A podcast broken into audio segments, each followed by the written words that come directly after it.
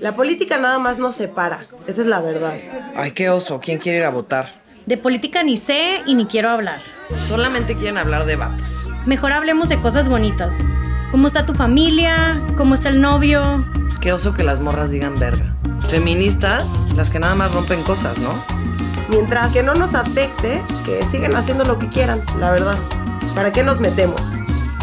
¿Te suena conocido? Es momento de cuestionar, de preguntar nuestras dudas, de no estar de acuerdo, de que resuenen nuestras voces para generar un cambio. Ella es Pati Urriza. Ella es Sofía Castro. En esta esquina, Sofía Margarita. Y nosotras somos las morras chilangas. Un trío de morras que incomodan, que analizan, que preguntan, que politizan y sobre todo, que proponen. Te invitamos a este espacio para que juntas hagamos ruido, porque la política es cosa de morras. Los señores de traje del despacho de abogados nos piden que les recordemos que las opiniones presentadas en este episodio son personales, de cada una de las invitadas y presentadoras. La aparición en este podcast no representa una afiliación a ninguna institución ni partido político. Actriz mexicana, bailarina, amante de los deportes y la cultura. Ella es Ana Sofía Gatica.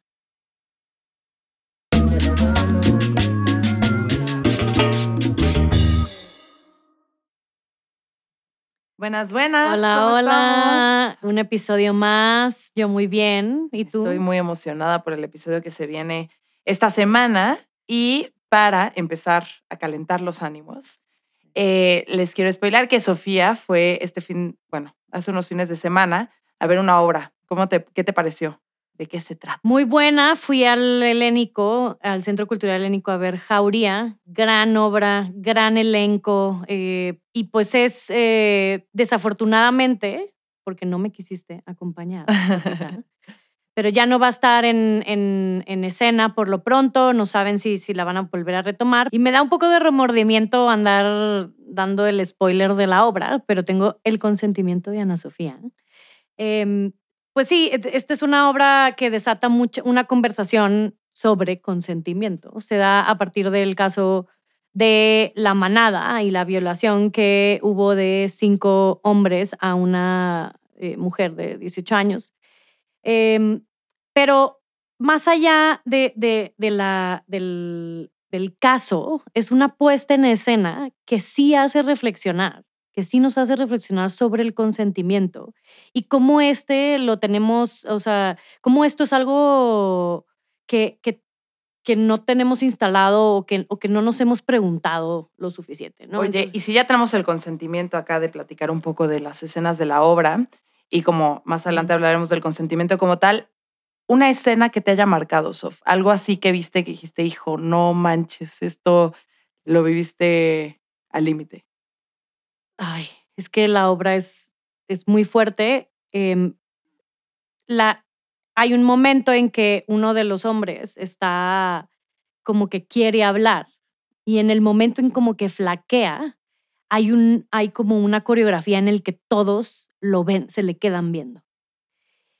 Y ahí es cuando recula y ya no habla o sea, sobre, sobre lo que pasó. Entonces, se ve, o sea, es una puesta en escena del pacto patriarcal, literal. O sea, como, como, como él no quería hacer eso y se vio, o sea, como para cumplir con el pacto y con, con pues sí, con lo que dicta, este, pues lo hizo. Y aparte, eh, no, o sea, aún así como hay, hay como indicios de arrepentimiento, pero el, el estar, el ser parte de, De, de- del, del de- pacto. del del, pacto, exactamente, no lo, de- no lo dejó, pues, eh, justo como hacer esta reflexión sobre eh, si estaba bien o no lo que había hecho, ¿no? No. Entonces, creo que es una obra muy fuerte, pero, eh, pero, y muy cruda, pero muy bien hecha, muy bien hecha que, que, que sí, de, o sea, que sí obliga, te lo juro que vas y puedes estar cinco horas después discutiendo sobre la obra y puedes llevar a tu mamá, a tu papá, a tu hermana, a tu, o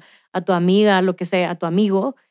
Eh, entonces es, es, un, es un gran, es, es una gran cosa, la verdad. Ay, qué increíble. Y ahí, o sea, justo en esta escena que, de la que hablas, creo que también se, se traduce como el pacto patriarcal también afecta a los hombres, ¿no? No- Claro, No, te sí. permite eh, tomar decisiones, fundamentadas como en la empatía, ¿no? En las demás personas, sino que también es algo que oprime a los Claro, morros. Sí.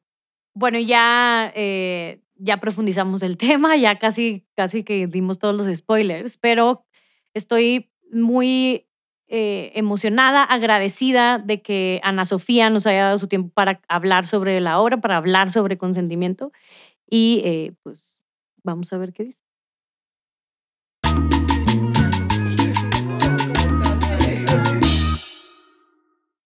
Ana Sofía Gatica es, como ella se autodefine, una actriz mexicana con espíritu imprudente, disciplinada, desinhibida y creativa, amante de las artes, los deportes y la cultura.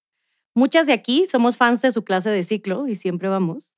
Y últimamente la hemos podido ver en series de Netflix como Control Z y Madre Solo Hay Dos, y su actuación magistral en la obra Jauría. Hola, Sofía. Ana Sofía, bienvenida. ¿Cómo Hola. estás? Muy bien, feliz de estar aquí. Ay, ¿Qué gusto tenerte por acá. Estamos muy emocionadas de poder hablar muchos temas contigo, pero eh, justo Sofía Castro acaba de ir el fin de semana a ver tu obra. ¿Qué te pareció? Justo estábamos hablando que no sabemos si van a hacer otra, otra temporada. Pues nos gustaría siempre terminar una, eh, es como con esperanzas de que haya una tercera en este caso, pero por ahora ya fue.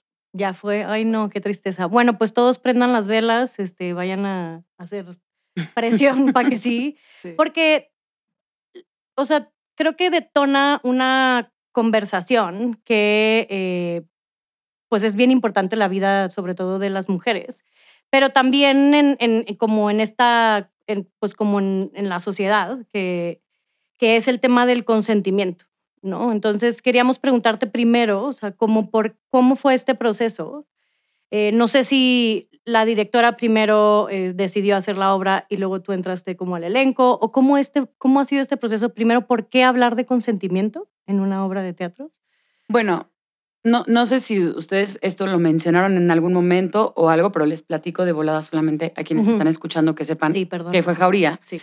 Es una obra de teatro documental que trata el caso de la manada. Ujú. en 2016, una violación colectiva de cinco hombres a una chica de 18 años.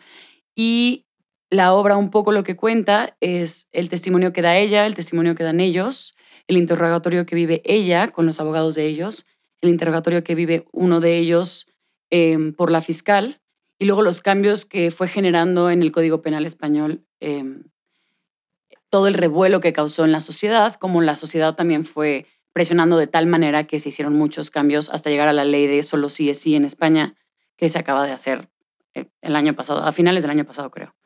Entonces, bueno, pues para contestar a tu pregunta, em, a mí me buscó el productor, que es Samuel Sosa, para hacer el casting. Me mandaron la obra y para mí, cuando llegó la obra, era muy importante hacerla. Hice el casting, no, no creía que me iba a quedar, la verdad. Y, y ya, pues, al quedarme creo que se materializó mucho, no solamente el sueño de poder hacerlo, pero el terror de lo que eso implicaba. Porque sabía que independientemente de lo que cuenta la historia, iba a ser y fue un proceso al interior de una compañía de teatro muy diferente, porque mi proceso fue con cinco hombres, rodeada de cinco hombres todo el tiempo, y eso también implicaba una dinámica al interior que, que teníamos que estar cuestionando todo el tiempo a la par de la historia que estábamos contando. Entonces fue un viaje muy fuerte como actriz, pero personalmente cambió mi vida. Y justo todo el tema del consentimiento, eh, cuestionármelo una y otra vez, tanto el consentimiento en la obra, el consentimiento en el caso y el consentimiento como actriz. Y esos límites que tuve que ir explorando. Ahorita, ya después de la aventura de haber sido parte del elenco de la obra, de hablar tanto del tema, de explorarlo, de hacer introspección y además de transmitirlo a la gente, o sea, me imagino el proceso que debe haber sido eso. ¿Qué, qué importancia tiene el consentimiento en nuestras vidas? O sea, ya he hablado como en, en lo personal. ¿Qué, ¿Qué impacto tiene o qué importancia tiene el consentimiento para ti después de todo esto vivido? O sea, yo creo que el consentimiento es algo que, por lo menos si lo pongo en mí, daba por hecho. ¿no? No llegaba a cuestionar el por qué habría yo que enunciar si quiero o no algo, si para mí era obvio que a través de acciones podía hacerle sentir o creer a alguien que, que quería o no algo. Ahora me doy cuenta que es importante nombrar las cosas y nombrar las cosas por lo que son y por lo que eh, merecen, como por la acción misma de quiero hacer eso o no. Em, y creo que me lleva también a un lugar de los límites, los límites que una decide ponerse eh, y no solamente en lo laboral, que es donde siempre nos enseñan, ¿no? Como pon tus límites en lo laboral, pon tus límites en tus relaciones, sino también el consentimiento que una tiene consigo misma, ¿no? Que, que es algo que yo, con lo que me confronté y me sigo confrontando a partir de este proceso. Es, es muy fácil, sé que el consentimiento ejerce mucho, o sea, se mueve mucho a partir de la otra persona, pero creo que si yo no consiento realmente lo que creo que estoy consintiendo, entonces ya hay una agresión hacia mi persona. No sé si me doy a entender. sí, sí, sí. Eh, y también creo que, pues, cada, justo en esta, pues, de construcción o construcción de lo que es el consentimiento, pues también nos vamos dando cuenta, y no sé si tú lo viviste eh, al, en todo el proceso de la obra, que muchas veces tenemos diferentes concepciones de lo que es el consentimiento. Totalmente. Este, y, crecemos con, y crecemos con esas concepciones. Y qué importante, o sea, no sé si tú conviviendo con cinco hombres en la obra, se, o sea, viste que había diferencias ahí, o sea, se, hubo discusiones sobre, o sea, sobre el caso en específico y también sobre casos, otros casos, o sea, ¿qué detonó, o sea, qué detonó en sus discusiones en, para, o sea, en la vida para ustedes, pues como, como actriz, como actores? Eh, siento que nos puso en un lugar en, lo, en el que como compañía y en lo laboral no piensas que vas a ponerte, que es un lugar vulnerable en donde hablas de los momentos en los que tú has consentido o no y cómo te has sentido al respecto. Entonces sí llevó a la mesa eh, cada quien anécdotas muy personales en donde, claro, eh, un compañero que creció en Torreón, que implica la educación que él tuvo allá, y lo que para él significaba consentimiento o no. Eh, yo que crecí en una escuela de legionarios, lo que para mí implicaba el consentimiento antes de estar en, que estuve en esa escuela y en este momento de mi vida y cómo viajé también lo que era el consentimiento y lo que me habían hecho creer que era el consentimiento, porque eso es muy fuerte, cuando, cuando lo arraigan a la moral o cuando lo arraigan, a otros conceptos un poquito, pues para mi gusto, más distorsionados o, o viejos, cómo eso puede permear también en las relaciones. Y más allá de la obra, también al interior del proceso. O sea, habían muchos momentos en los que yo no consentía cosas. Sí, porque la obra también es muy, o sea, es muy fuerte, pero sí hay una cosa como coreografiada, porque es una puesta en escena de lo que pasó. Claro. Y, a mí lo que me gustó mucho es que eh, es una puesta en escena, pero pero no se ve como, no, no, no hay un morbo, no, hay, no, no está, o sea, como, ya sabes, o sea, es como un, pero también supongo que es difícil poner en escena pues la acción de la violación, ya sabes, o sea, como creo que es un proceso complejo ahí que también, tiene, que también tú tienes que, pues también poner límites, ¿no? Sí, totalmente, se fue dando así, o sea, hubo momentos en el montaje, porque no es un montaje amarillista, por así nombrarlo. O sea, no, no hay algo gráfico y no, es necesario, porque creo que lo que hace Angélica de una manera magistral es que todo lo entiendas y lo imagines en tanto a lo que estás viendo, pero no necesitas ver lo en crudo. Sí, tal cual. Para saber lo que está sucediendo. Y eso me parece a mí más fuerte. Ahora, en los ensayos, claro, en estos momentos en los que hay tanto contacto físico, era importante buscar que yo estuviera cómoda dentro de lo que se podía y al mismo tiempo que la exploración no se frenara, porque también eso nos iba a rendir frutos. Y encontrar ese punto medio y yo sentirme también no llevar, o sea, yo no quería llevarme a un extremo en el que quizás emocionalmente me estaba generando algo el estar ahí, pero ya estaba pasando por encima de lo que yo igual y podía soportar. O igual salía de ese ensayo y decía, no sé si me sentí tan cómoda.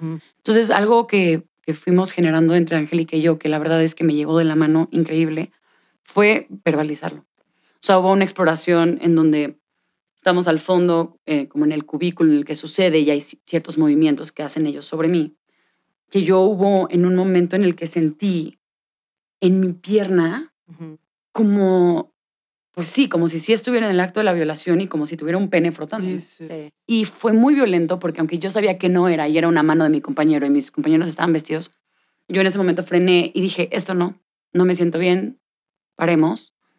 Y todos, que qué bueno, y es lo esperado, pero Luego todos no. accedieron, pero luego no. Luego no.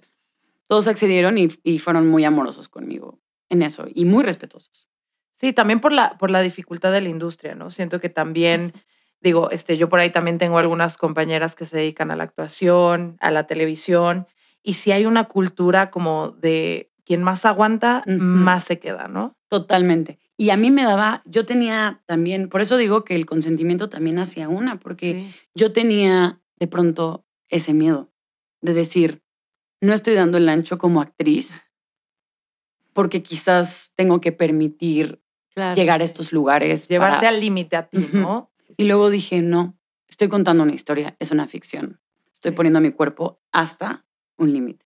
Claro. Y, y creo que también eh, una de las lecciones como más importantes es esto que, que- que has hablado mucho, que es la importancia de verbalizar, ¿no? Y creo que ahí podemos hacer todavía mucha pedagogía con, con nosotras mismas, con otras mujeres, de no necesariamente, aunque tú no te sientas cómoda, ya estamos en un punto en el que además la verbalización te permite llegar a lugares más lejos, ¿no? O sea, como la denuncia, eh, ya sea eh, legal o... Con los de vatos también. En- al, fin, al final de, de- de la, de la obra decían como, bueno, lo que, si aquí tenemos, que decían, 5 mil personas que la han visto, no Ujú. sé cuándo, si, si 30 discusiones sobre el consentimiento se dan aquí, pues ya es terreno ganado. Ujú. Y justo estaba hablando con, con mi pareja y me decía, o sea, como que sí lo obliga, porque no le dije a qué iba, así que bueno, no me lo esperaba, pero, pero sí como que obliga a los vatos también a repensar como hasta dónde he llegado yo, que no necesariamente he preguntado Totalmente. si era, y no significa que este, todas son una bola de violentadores, eh, violadores, pero sí creo que, o sea, lo valioso también es que no nada más nosotras eh, seamos conscientes de, o sea, del consentimiento propio, pero también como, como sociedad y en general los vatos, porque justo en, en la defensa de, de la obra hablan mucho de eso, es que ellos decían, no, pues es que en, en cualquier, es que ella nunca dijo que no, es que ella nunca este, ni mostró como interés en irse o gritó, bla, bla, bla. Sí, pero a veces el consentimiento se ve de otra, o sea, de- por eso el solo sí es sí se me hace tan, tan explícito porque pues sí es cierto, o sea, sí, digo, es una, eh, ja- jauría es como la interpretación más cruda de lo que no es consentimiento, ya sabes. Totalmente. Pero también, por ejemplo, un vato que te robó o el beso en el antro, como, o sea, tanto- hacíamos esa reflexión eh, mi, mi novio y yo, o sea, como, sí, no sé si en algún momento le pregunté si sí quería que le diera un beso, o sea, o si quería que fuera, como que no me puse a pensar porque no, pues sí, antes yo también, yo fui en escuela del Opus, este, y no es como que nos poníamos a pensar, ay, me dio, me, me pidió permiso o no. Es Ya sabes. cortejo, Sofía. O sea, No, y, y totalmente, o sea, también, por ejemplo, algo que, que pienso mucho sobre el consentimiento es qué tanto también se ha vuelto, que, que es lo que, una reflexión muy constante que tengo, qué tanto estas palabras se han vuelto también un eslogan. ¿A qué me refiero con eso? Ya todo es consentimiento, eh, ciertas palabras que ahora ya se usan en lo cotidiano, que lo agradecemos, pero también qué tanto se dan por hecho, porque yo decía, ¿por qué ella tenía que ser o por qué muchos o muchas pintan a ella, en el caso, como la víctima perfecta? ¿Por qué todos querían que fuera, que estuviera llorando en su regadera con el agua encima, que no hiciera nada, que no saliera de su casa, que la violaron entre cinco y, y ella era inofensiva? Mm, A mí eso me hace mucho ruido porque sigue hablando de cómo el sistema opera en la forma en la que deberíamos de estar De responder, ¿no? para que, para que entonces sí te vuelvas como, híjole, pobrecita porque le hicieron esto. Yo cuestionaba mucho qué pasa si ella si les dijo yo puedo con dos, yo puedo, con-", porque eso dice el texto, yo puedo con Sí. dos, yo puedo con tres, yo puedo con cinco, yo puedo con los que me eche. ¿Qué pasa si ella está jugando también desde ese lugar? ¿Qué pasa si ella está abriendo campo a una conversación sobre sexo? ¿Qué pasa si ella eh, sí tomó alcohol? ¿Qué pasa si ella viene vestida como se le hinchaba su gana? ¿Qué pasa con eso? ¿No? Porque, claro, ahí es cuando ya se empieza a volver complicado el tema del consentimiento porque se empiezan a generar diferentes opiniones sobre si entonces ella hizo algo para merecer eso o no. Exacto. sí. Y entonces, qué importante, porque, porque no tenemos por qué no tener un empoderamiento sexual eh, de diversión, de querer pasarla bien, salir, conocer a alguien, pero no por eso una mujer merece que entre cinco la violen, Sí. ¿no? O sea,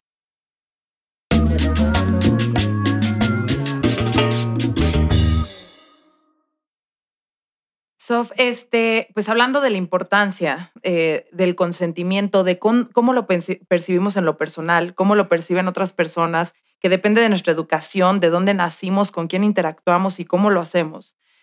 ¿Tú crees que el consentimiento es algo político? pues en este momento, en este punto, eh, creo que sí. O sea, es raro. No, no siento que tendría que jugar en un territorio de lo político, porque creo que tiene que ver antes como en un lugar de, de lo humano, pero eso es una cosa como muy utópica. Y no porque lo político no sea humano, sino, no sé, como que siento que hoy por hoy es importante abordarlo también desde ahí y que lo político cada vez se vaya llevando hacia que no se pelee con temas sociales, culturales. em, Creo que se ha vuelto político, ¿no? Ujú. O sea, lo, lo- lo que ha pasado con el consentimiento es que como es algo que, ha- que eh, lo decías hace rato, hay un sistema ujú, que, que hace que no denunciemos, que no nos, que no nos cuestionemos, que no, o sea, y en, en, el, en el momento en que varias se están viendo afectadas, varias personas, varias mujeres, también niñas, niños, o sea, nos damos cuenta que hay algo que hay que cambiar ahí, que hay algo que deconstruir, y en ese momento se vuelve político. Claro. Porque lo tenemos que, o sea, porque es lo que decías de la obra, o sea, quien para, en verdad, lo que logró la, la legislación en España fue la presión social. Claro. Y nosotros tuvimos, perdóname, nada más sumando a esto, Jauría, tuvimos la oportunidad de presentar esta obra, tuvimos una función en el Teatro de la Ciudad con la Fiscalía en México, con diputados, senadores, con todo, eh, muchas policías, mujeres, muchos policías, hombres. Estaban las lunas, que son estas mujeres que contienen a mujeres que han sufrido de agresión o violencia sexual. Eh, eran 1.200 personas que estaban ahí, que trabajan para nuestro Wow. país. Y entonces sí creo que, que totalmente el consentimiento y en este caso el teatro puede Claro. escalar hacia ese Sí, lugar. sí, sí.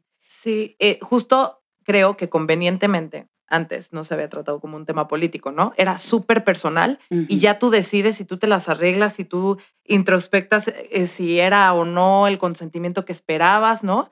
Pero pues eso nos aísla al final, ¿no? Cuando lo concibes como una cosa política que le puede llegar a pasar a muchas personas, ahí sí das un salto como hacia esta otra parte de es un tema social, ¿no? Es un tema, es, una, es un problema colectivo.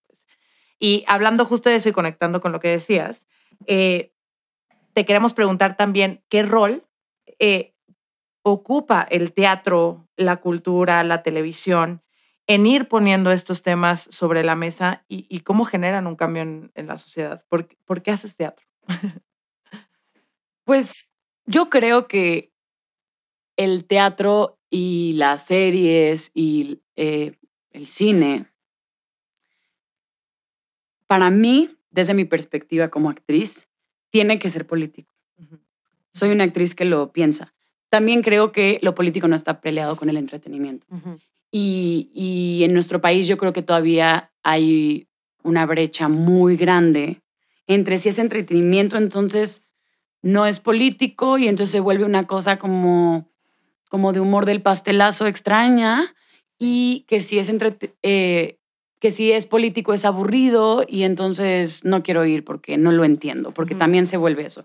Hay un sesgo muy fuerte que lo político es lo complicado. Sí. Y eso yo lo veo en el teatro, es lo que más consumo. La verdad es que en las series, por favor, no me pregunten porque voy a quedar fatal. O sea, no he visto nada. Pero incluso, pero incluso yo creo que, o sea, son una, como, como es tan experimental y también hay como bastante más libertad que en la vida normal, o sea, que en cualquier trabajo de oficinista. ya sabes, o sea, como que sí te obliga a, a, a- a experimentar con esos como cuestionamientos, a deconstruir.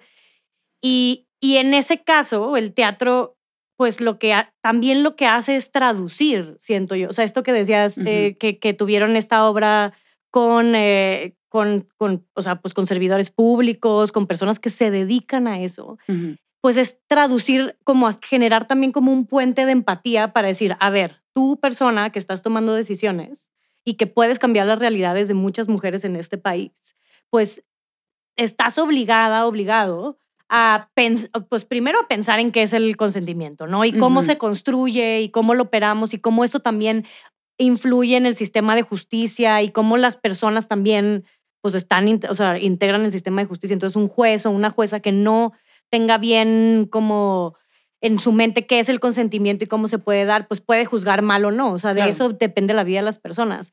Y creo que el teatro es una oportunidad, pues esto que decíamos, para, para, para generar empatía y para generar discusión. eh, y, y poner en, y poner en la mesa eh, temas que igual y no podemos, o sea, que de otra manera, o sea, o de maneras como diferentes, que no, de otra manera no podríamos decir. ¿no? Sí, y también como yo como creadora escénica me pregunto mucho eso, ¿cuál es mi labor como creadora escénica? Porque no tengo por qué subestimar a mi público, que eso pasa mucho. Eh, ¿Cómo genero de verdad un puente y un diálogo con mi espectador, em, el objetivo que tengo ahí, ¿no? Por ejemplo, para mí un, un, un caso que menciono mucho es el teatro que está hecho para las infancias. ¿Por qué? Porque siempre es, pensamos que va a ser aburrido, pensamos que no puede ser político, pensamos que no puede eh, ser didáctico, pensamos que no. Y subestimamos a las infancias y las infancias tienen la capacidad de entender, eh, absorber y Claro. cuestionarse de una manera mucho más grande o mayor, con mayor impacto que nosotros los adultos. Entonces yo sí creo que, que es importante también, ya ahorita todo el mundo quiere actuar, todo el mundo quiere... Y yo sí a veces digo, es importante cuestionarnos por qué. Sí, ¿Por ¿qué qué es importante? ¿Qué queremos decir? No tenemos que decir siempre cosas si no tenemos algo que decir. Y no todo tiene que ser tampoco tan importante. O sea, no creo que lo político y lo didáctico se, se, se tengan que refugiar en espacios de solemnidad. Yo creo que, que puede ocupar otros espacios, otras formas y que puede ser divertido también.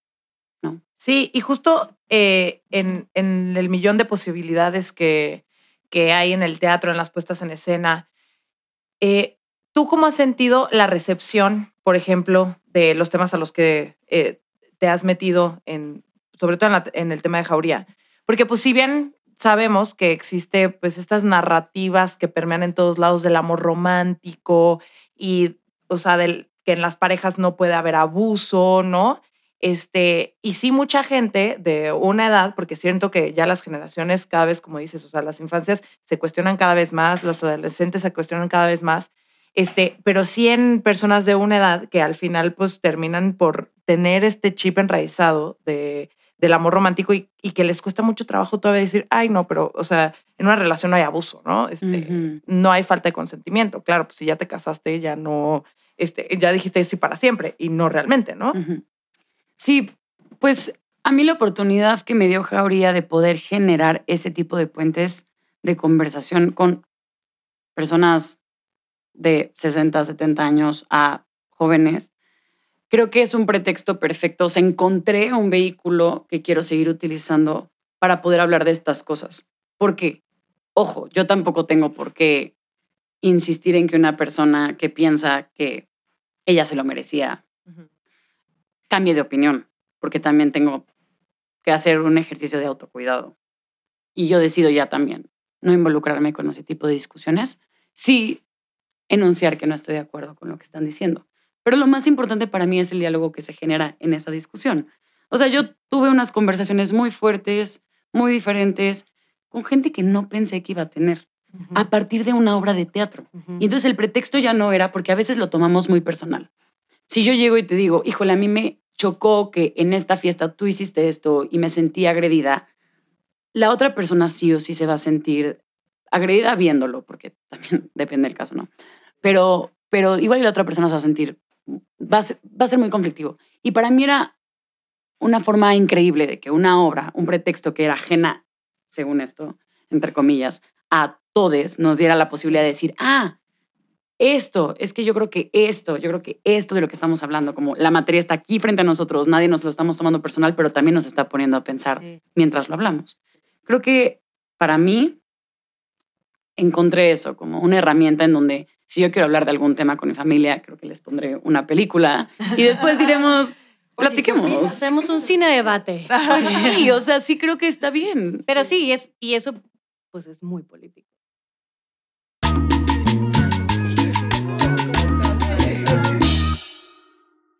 Oye, Sof, pues yo creo que ya todas nosotras vamos a aplicar esa de ponerles películas, ir al teatro más con nuestra familia. Ah, yo por eso llevé a mi novio al teatro. No, siento que no sabías qué, qué esperar, pero ya salió un muy buen fruto, la verdad. Este, y utilizar, empezar a utilizar más el arte eh, para llegar a temas políticos, ¿no? Para generar pedagogía, discusión al interior de, de nuestras familias.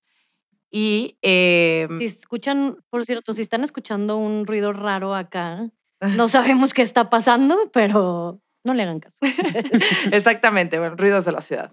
Pero eh, no queramos irnos, porque siempre hacemos esta pregunta, obligada con cada una de nuestras invitadas, sin preguntarte si tú te consideras una persona política. Sí. ¿Por qué?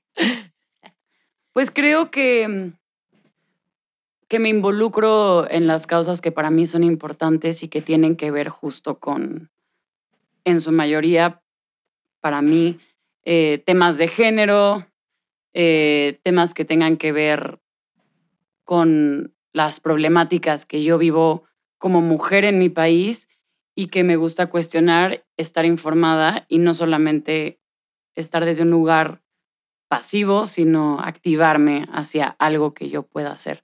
Creo que eso también lo terminé de entender a partir de que hice Jauría. A veces me daba una sensación de insuficiencia política como mujer. Decía, Claro. no me estoy involucrando tanto como me gustaría. Y luego cuando empecé el proyecto dije, esta es mi manera de hacerlo. Y qué fuerte que también tenga que yo sentirme insuficiente por decir, no está siendo suficiente. Creo que ahí fue cuando entendí que esa era mi manera, haciendo teatro, cuestionándome estas cosas e involucrándome de manera activa de hacer política. Entonces, Uy, se me Sí. pusieron. Y de eso se trata este espacio también. O sea, cómo, cómo encontramos eh, ac- actoras, o sea, como seres políticos fuera de los espacios tradicionales. sí. Porque eso, en en todo, lo- o sea, lo que tú haces en el teatro, lo que puede hacer un- alguien en un, en un salón de clases, en un- en- en ciclo, o sea, en la clase de intersección, ya sabes, o sea, como que, pues sí hay, sí hay mucho espacio para, para hacer política en, eh, más allá de los espacios tradicionales y creo que tenemos que salir a esos espacios también. Y, y por eso, pues también muchas gracias por lo que haces, Sof, por involucrarte de alguna forma. eh, y vamos a empezar a ejercitar más ese músculo en todas Sí. las regiones, profesiones. Las mujeres, pues tenemos que acuerparnos al final de cuentas, ¿no? Totalmente. Muchísimas gracias también por el espacio. Creo que es otra forma de justo seguir haciendo política y, y de conocernos y encontrarnos en las mujeres políticas. Exacto. Gracias. Muchas gracias. Nos vemos en el próximo capítulo. Espero que al igual que nosotras hayas sentido un chingo. Hayas escuchado puntos de vista informados, que te hayas debatido nuestras opiniones y posturas. Y estés de acuerdo o no, sobre todo, te hayas convencido de que cada vez más la política, como la vida, es cosa de morras. La política no es solo lo que sucede en San Lázaro o en los partidos políticos, en gobernación o en las mañaneras. Es parte de nuestra vida diaria y es algo de lo que no podemos escapar. Literalmente todo, todo termina por ser política. Muchas gracias por escuchar este episodio de Las Morras Chilangas. Donde sea que nos escuches, danos follow. Nuestras redes son arroba morras chilangas en Instagram y arroba las morras chilangas en TikTok.